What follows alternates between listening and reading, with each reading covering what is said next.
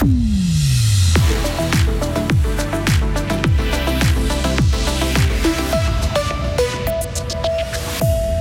accord a été trouvé entre le conseiller d'État Philippe Demière et une proche qui lui réclamait une part de ses frais de campagne.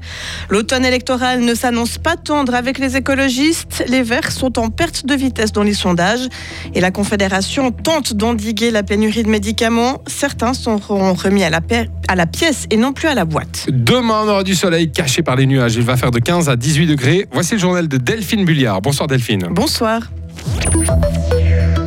Un accord a été trouvé entre Philippe Demière et une proche qui lui réclamait 10 000 francs. C'est ce qu'a annoncé aujourd'hui le conseiller d'État fribourgeois à la sortie de son audience de conciliation.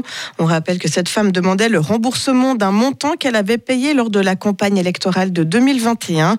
Le ministre UDC a-t-il entièrement rendu la somme réclamée par la plaignante? Impossible de le savoir puisque la convention signée prévoit une clause de confidentialité.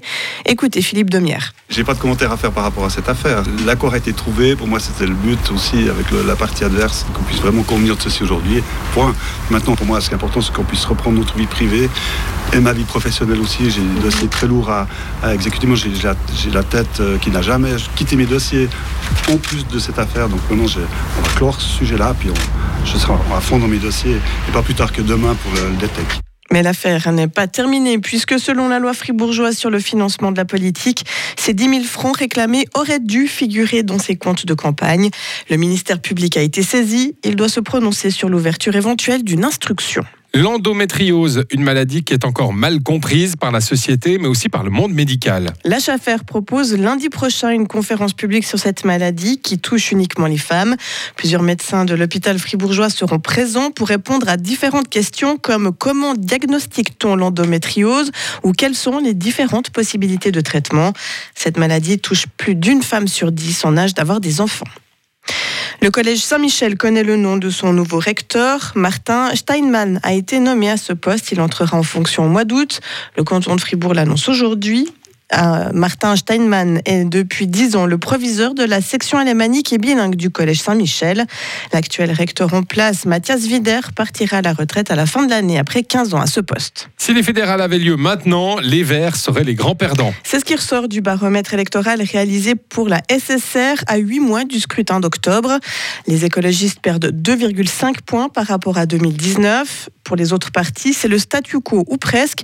L'UDC et le PS progressent légèrement, alors que le PLR, le centre et les Verts libéraux campent sur leur position.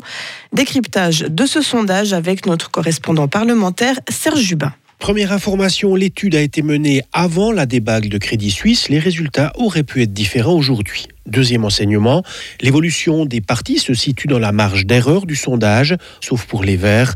Le baromètre annonce ainsi le statu quo. L'information qui transpirait déjà lors du précédent sondage l'automne passé, c'est donc le tassement des Verts. Ils perdent 2,5 points de 13,2 à 10,7% Ceux qui veulent voir le verre à moitié plein diront que c'est toujours bien plus que les 7,1% qu'avaient les Verts en 2015. Où sont allés les électeurs perdus par les Verts Un peu au PS, un peu chez les Verts libéraux, mais sans vague de fond. L'évolution prévue pour les partis gouvernementaux, UDC et PS reprennent un point. Ils avaient perdu bien davantage dans les urnes en 2019. L'UDC reste nettement numéro 1, le PS numéro 2 et creuse l'écart avec le PLR 3e. Dernier renseignement, on sent tout de même un glissement vers la droite, plus un point et demi.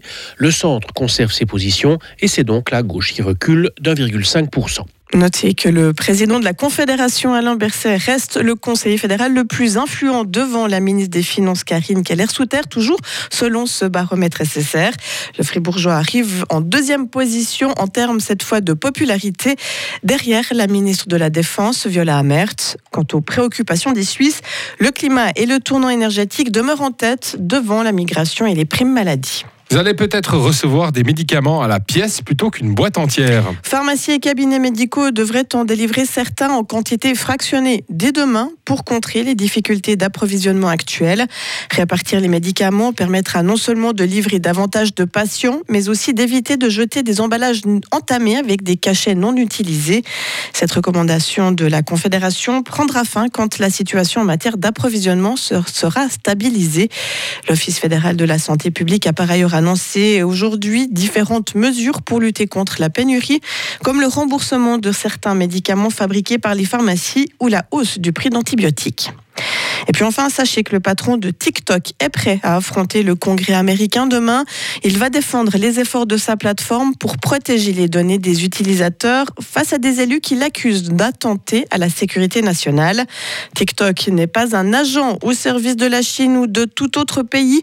C'est ce que prévoit de dire le dirigeant d'après son discours préliminaire publié sur le site de la Chambre des représentants américains. Le chef d'entreprise de l'entreprise chinoise va être auditionné par une puissante commission. Retrouvez toute l'info sur frappe et frappe.ch.